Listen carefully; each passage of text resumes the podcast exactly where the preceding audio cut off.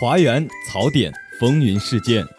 当你深陷窘境、不吐不快的时候，奇葩热点，环球趣闻。当你寒窗苦读、遍观奇闻的时候，态度、观点畅所欲言。当你杯中有酒却无人论道的时候，当你失意落寞需要人陪，当你成就喜悦渴望分享，当有趣的灵魂找不到归宿。你好，这里是华广直播室。这里是华广直播室，欢迎收听本期的大话天下。直播间里，我们与你一起吐槽，一同畅聊。欢迎收听本期的煮酒论道。华大街头，我们脑洞大开，等你发声。接收最新最热资讯，说出最真最诚心声。华广直播室，直播你的生活。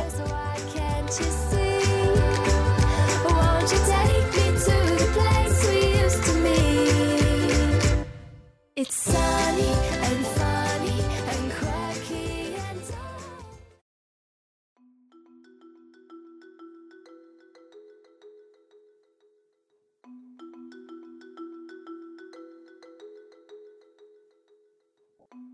大家好，欢迎收听今天的华广直播室专题节目之《藏在指尖的甜分》。好消息，好消息！华广直播室夏季特别企划，听有来信正式启动了。那么我们第一期的节目呢，就是想和大家分享一些有关于友情、亲情、爱情的故事。以下故事均由真实故事改编，如有雷同，纯属巧合。一个人的生命，我认为是一半活在朋友当中的。这是一位大二学生的来信，让我们一起来听听他说了些什么吧。我是一个大二的学生，我和我的好哥们呀，在小学一年级就认识了。我们的友谊从小学到初中到高中，乃至现在一直持续着。我们见证了对方所有的丑事。也在一起度过了最中二的那段时期。小学时，我们的成绩不相上下，在校园里面拉帮结派，成立帮会。我们找了一群人，用碗装着水，用刀呀把手指割开，血滴在水里一起喝掉，在关公面前磕头作为兄弟。我们也会在一起喜欢的女孩面前展露自己的实力。小学毕业的时候呀，我们约好去他家的后山上玩。很快天就黑了，虽然我家住的并不是很远，但由于当时没有路灯，我不敢独自回家。他看出了我的胆怯，决定先把我送回家，之后自己再回去。我们一路上有说有笑到了我家，但是第二天我才知道，他其实也不敢独自走夜路，只能硬着头皮一路狂奔，还在路上摔了一跤。中学时我们分到了不同的班级，但联系依然紧密。我们在两个班里面随意的进出，也结交了很多的朋友。可是狗血的剧情也同样发生在了我们身上，我们喜欢上了同一个女生。我们总是不约而同的去找她玩，就像她身边的两个保镖一样。我们开始暗自较劲，表面上情同手足，可是暗地里啊，却互相在那个女孩面前打小报告。我们一起约法三章，不越界。但最后，时间慢慢的过去了，那个女孩也成为了我们共同的美好记忆。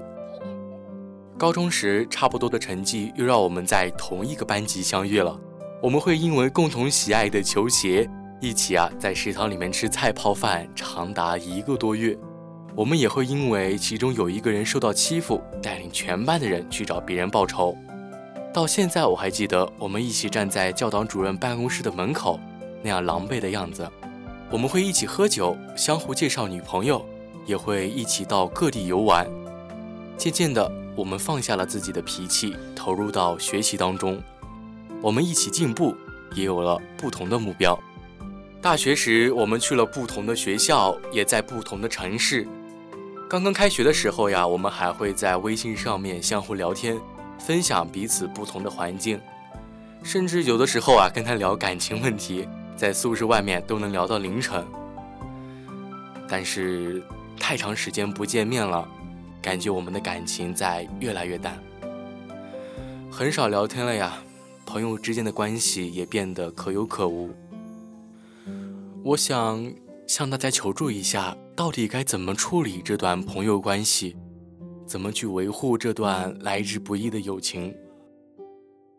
感谢这位听友的来信。是啊，这也是大家在生活当中经常遇到的情况。但是我觉得朋友之间最舒服的关系就是可以很久不联系，但是也可以随时说话。就拿我自己来说，我最好的两个朋友都是异地十多年的情谊，有时间能碰到我们就会见一面，但也有可能一年一次都不到。但是朋友呢，就是你知道他在哪，没有要求。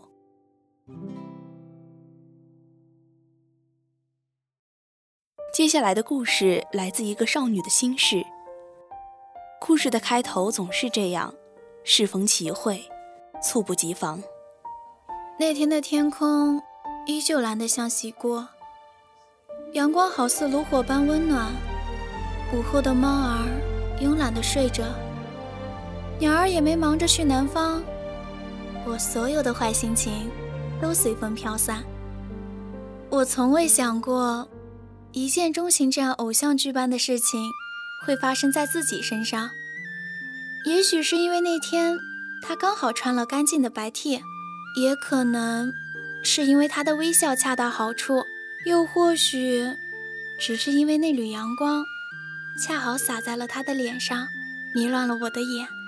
十八岁从未动过的心，竟如此轻易地起了波澜。不管什么时候。回想起那天的情形，我都会在心里每一个小地方绽放小小的烟花，噼里啪啦的炸开。普通的部门见面会，木槿随意套了件衣服就草草出门了。别人可以应对自如的场合，可对于有着轻微社恐的木槿来说，却是一场煎熬。尴尬的打招呼和僵硬的微笑。都在暴露木槿的拘束。耳机总是当代人掩饰尴尬的最好道具。木槿努力装出自在的模样，戴着耳机静静地缩在角落，努力降低自己的存在感。千篇一律的自我介绍后，又进行了几个小游戏活跃气氛。木槿尝试着融入这个氛围，却始终无能为力。机械地笑着，却不达眼底。他到底是什么时候进入木槿眼里的呢？这个世界的喧嚣好像都与他无关。他总是淡淡的笑着，不露锋芒，好像也没什么起眼的。可似乎就长成了木槿心中的样子。在看着他淡定的赢了游戏后，木槿的眼底终于出现了笑意。像是心灵感应一般，他微微侧过头来，那一刻，天时地利人和，外界的喧嚣不再刺耳，微风正好轻轻吹起了他的发丝，阳光懒懒地洒在他的眼里。他笑了，也许只是礼貌的微笑，但木槿的世界瞬间被点亮了。十九岁笑起来要人命的他，让人怦然心动。对了，他叫西泽，一个带着香草味的名字。少女的心像是平静的湖泊，被掷进了一颗小石子，涟漪一圈一圈的泛开，再也无法平静。我是不是应该勇敢一些啊？当时就应该要他的联系方式啊！像他这样的宝藏男孩。错过可就没有了，木槿，你可真怂。不过，下次一定，下次一定。可谁知道下次是什么时候呢？你今天有点不对劲呀，我可看到你好几次莫名其妙的傻笑了。有吗？没有啊，看综艺呢，这综艺好笑。啥呀？你确定你看的这广告很好笑？这不挺有意思的吗？到底有啥好事嘛？但凡不是捡到一百块钱了，都笑不了这么开心。没什么啦，你说不说？不说我睡啦。好好好，我说我说，就是我今天看到了一个，是不是看到了帅哥？这有啥好傻笑大半天的？哎呀，反正他和别人不一样。你这是动了凡心了呀？有照片吗？我看看能有多帅。照片倒没有，而且也没有很帅啦。可是看你笑的那副傻样，感觉不简单呀。还能怎么样？他连我是谁都不知道。简单洗漱过后，木槿再也无法像平常那样安然入睡了。一闭眼，尽全是他微笑的模样。夜晚总是有种魔力，就像是罂粟花一般，蛊惑着人们，做出白日里不敢做的事。木槿开始不自觉地在手机上搜索着可能与他有关的一点一滴。没想到，他的头像还挺可爱的嘛。江南的雨季总是格外绵长，潮闷空气里夹杂着悲伤因子，不断扩散蔓延。木槿坐在窗边，静静地看着玻璃上的水珠一滴滴滑落，思绪也早已随风飘散。一个身影缓缓进入了这个被定格的世界，就像是老电影一样。停在了宝贵的那一帧，木槿平静的世界突然有了生机。他眼底的慌乱逃无可逃，却也舍不得转头遮挡。此时没有夏天的燥热，没有冬天的凛冽，连这烦闷的空气都变得可爱起来。一切都是刚刚好的舒适。此时雨中行走的他。和那天阳光下的他相重合，早已在木槿心中埋下的种子，如今野蛮生长，一发不可收拾。想要近距离看他的想法在脑中一闪而过，而木槿的确也这样做了。他一把抓起桌面上的雨伞，就向外跑去。哎，你干嘛呀？木槿用力地向前跑着，脑子一片空白，就这样向前跑着。他不知道为什么要跑出来，出来之后又怎样？见到他了又说些什么呢？就像是有股神秘的力量牵引着他这么做。木槿略显拘束地朝西泽打了招呼，西泽似乎记得木槿，尽管有些惊讶，但还是在第一时间摘下了耳机，向木槿挥了挥手。这一刻，云海开始翻涌，江潮开始澎湃。昆虫的小触须挠着全世界的痒。听说他有了女朋友，这也许就是结局吧。木槿平静地向室友讲述了这件事，是那种连他自己都无比诧异的平静。他总觉得自己是应该难过的，可好像怎么也难过不起来。于是他和室友一起在寒风冷冽的夜晚。吃了冰激凌，在寂静无人的街道上大喊，努力向全世界诉说着自己的难过，努力发泄着那并不存在的悲伤，但只有他自己才知道，或许连他自己也不清楚，这一切好像只不过是一种形式而已。似乎只有努力假装难过，才能够证明自己是喜欢过那个男孩子的。所以，木槿真的喜欢西泽吗？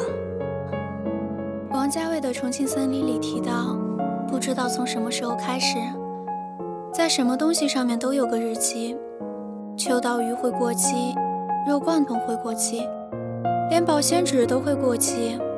我开始怀疑，在这个世界上还有什么东西是不会过期的。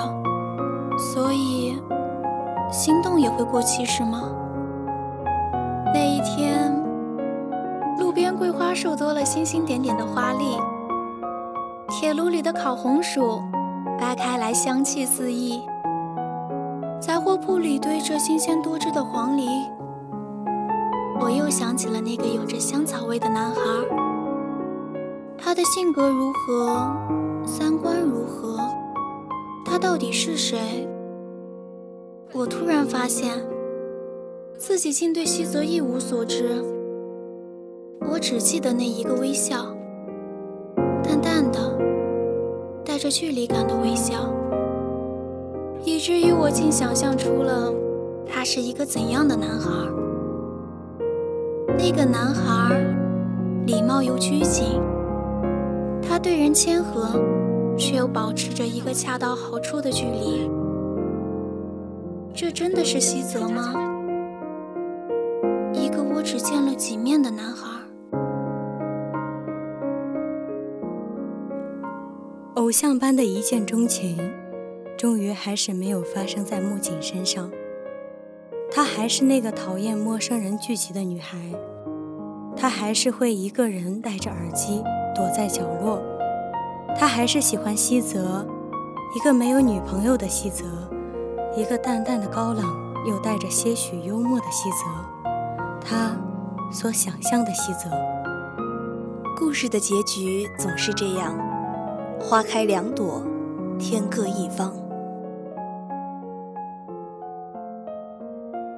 前几天我膝盖撞到椅子上，当时觉得疼了一阵，也就没事了。今天才发现那一块已经青紫。人生很多事情都要延迟许久许久才能明白。你能想象吗？也许等到你四十多岁的某个夜晚，开车回家。在某个路口等红绿灯的时候，你突然反应过来，十九岁的时候，那个人说的那句话，原来是这个意思。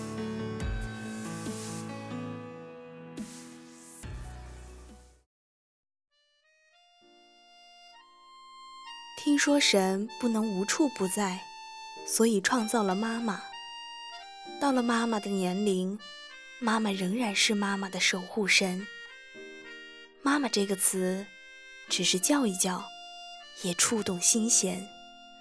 第一次与妈妈见面是十七年前的春天，那时我的妈妈还只有二十七岁。我想，妈妈第一次与我见面的时候，应该是她最美的时刻。只是那时的我一定在不停的哭，所以。忘了看妈妈最美的模样，就这样，我慢慢的长大，一岁、三岁、五岁。记得小时候真的被教育蛮多次的，经常埋怨妈妈为什么不能理解我，为什么要打我屁股，为什么觉得我不听话。后来我慢慢发现，我的妈妈也是第一次做母亲。她也会犯错，她也会有脾气，她没有那么完美。她曾经也是一个和我一样年纪的小女孩，那个在室外大声奔跑，那个幻想过无数次的美好未来。她也曾是一个希望被爱，会害怕黑暗，遇到困难也会伤心难过，会哭的女孩子。可是岁月叫她伟大。妈妈这两个字对我来说，不是责任。也不只是一个称呼那么简单，它是属于我的特有的守护灵。妈妈这两个字，一眼一念都触及我的内心。我觉得长大之后的我吧，心思可能真的变细了。我好像每一天都在拾起和发现那些曾经被我遗漏的母爱。妈妈她呀，会因为我回家而变着花样为我做饭。其实，在我上学的时候呢，她呀，也不太爱吃饭，有的时候午饭也就随便应付着。她也会因为我想去哪玩，推掉自己的工作陪我去玩耍。可以说，她是第一个把我放在心上的人。妈妈的爱大概就是，就是当我觉得西瓜好吃的时候，就买来放冰箱等我回去吃；当我觉得红烧肉好吃的时候，就为我亲手制作。当我想要某样物品的时候，尽自己的能力去给我最好的。她是第一个会唠叨我、会安慰我、会给予我拥抱的女人。她也是第一个什么都优先考虑我的人。妈妈与我其实也会有些争吵，她有时会对我的行为有些意见，我也会抱怨妈妈的唠叨。但我们都知道。我们在对方眼里永远是一百分，因为我们都是彼此在世界上最亲近的人。每次看到抚摸自己肚脐的时候，就在想这个神奇的地方，竟然曾经将我与妈妈紧紧相连。我很幸运，因为普通的我拥有一个超赞的妈妈。她给予我的是他人不曾给过我的信任。我不曾是她的盔甲，但我是她的软肋。回首和妈妈的二十年，我的身边无处不充满着妈妈的身影。我相信，我的生命是从睁开眼睛，爱上妈妈的笑颜开始的。所以，妈妈，妈妈，妈妈，普通的我想成为你的盔甲，想真正的成为你的骄傲。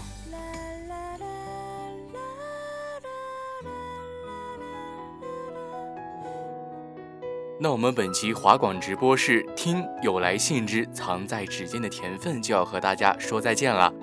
如果你有甜蜜的或者是略带苦涩的故事想要和我们分享的话，可以发送邮件至幺四六幺二五三幺七三 @QQ 点 com，我们一起来分享你的独家记忆。任何想说出口没能说出口藏在指尖的话，我们都非常开心能够替你表达。当然，如果你想拥有亲手书写的仪式感，也欢迎大家将书信投送至 B 二零二，我们将以最大的诚意将你的心声传递到华大的每个角落。具体方式详见我们的推文，也欢迎大家在推文下方留言。